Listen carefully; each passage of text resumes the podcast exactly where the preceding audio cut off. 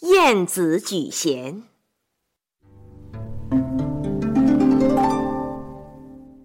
爷爷，今天讲什么故事啊？今天，呃，今天给你讲一个齐国宰相晏子举贤的故事吧。晏子啊，哦，我知道，就是为齐王出使楚国的那个晏子吧？哦，你知道这段故事？那你先给我讲讲。好吧。话说有这么一天，晏子奉命出使楚国，可是啊，谁知发生了意外的情况。楚国的大臣们看到晏子的身材矮小，就故意难为他，在城门旁开了一个很小很小的门，让晏子走这个小门。晏子明白了。这是楚国人故意羞辱他。只听晏子高声咳嗽了一声，说道：“哎，往常出使各国，走的都是大道，进的都是高门，没想到今天出使到狗国，只能钻这个狗洞，委屈自己了。”楚国的大臣闻听此言。赶紧请燕子走高大的国门，只好自认倒霉，吃个哑巴亏。楚国的国王在大殿上接见了燕子，问道：“你们齐国真的没人了吗？”燕子说：“齐国的人很多呀，扬起袖子可以遮住阳光，挥一挥汗就如下雨，怎么说没人了呢？”楚国的国王听了此言，哈哈大笑。既然有这么多人，怎么会叫你这样没出息的人来出使我们楚国呢？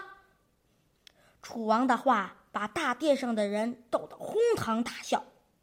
晏子看到这些得意的人，慢慢说道：“我们齐国有很多了不起的人，可是我们齐王说了。”只有出使那些了不起的国家，才会派了不起的人。嗯，出使这种没出息的国家，啊，只能派没出息的人了。我是齐国最没出息的了，所以只能出使楚国了。好好讲得好，这是谁教给你的呀？啊，这是我从中小学生课本剧里看到的一段。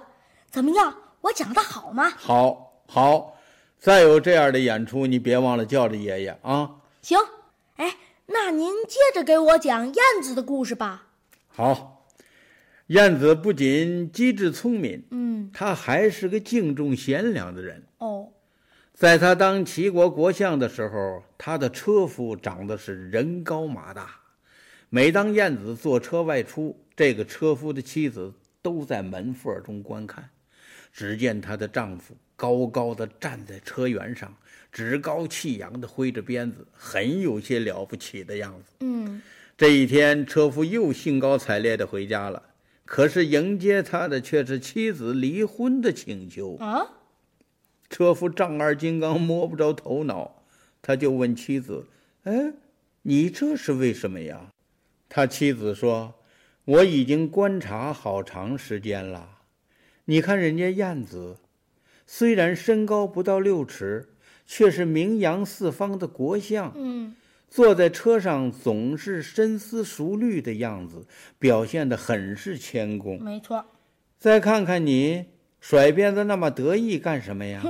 谁也不会看错，你再得意也是车夫，你就不能学学燕子，别那么趾高气扬吗？自满的人不会进步，因此我想离开你。听了妻子的话，如梦方醒的车夫请求妻子给他一个改过的机会。他的妻子见目的达到了，也就答应了。嗯，果然，从此之后，车夫表现得处处谨慎，待人恭敬，就好像变了一个人。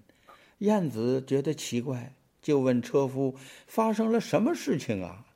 车夫一五一十地讲了自己转变的原因，燕子非常敬佩车夫，说他是个知过能改的可造之才，嗯，是国家用得着的人，没错。就把这个车夫推荐给了国王，让他当了国家大臣。什么？车夫也能当大臣呐？啊，为什么不能啊？一个人只要有向上的决心和孜孜好学的精神，什么事做不成啊？嗯，只有执迷不悟、自甘堕落的人，才真的没有出息呢。哦，我明白了。这个车夫能够认识到自己的过错，有了好学向上的表现，赢得了燕子的赞许，他妻子也高兴了。关键是赢得了人生发展的机遇，嗯，使人生更有意义、更有价值。对，是啊，燕子真了不起，这车夫也了不起。说的对。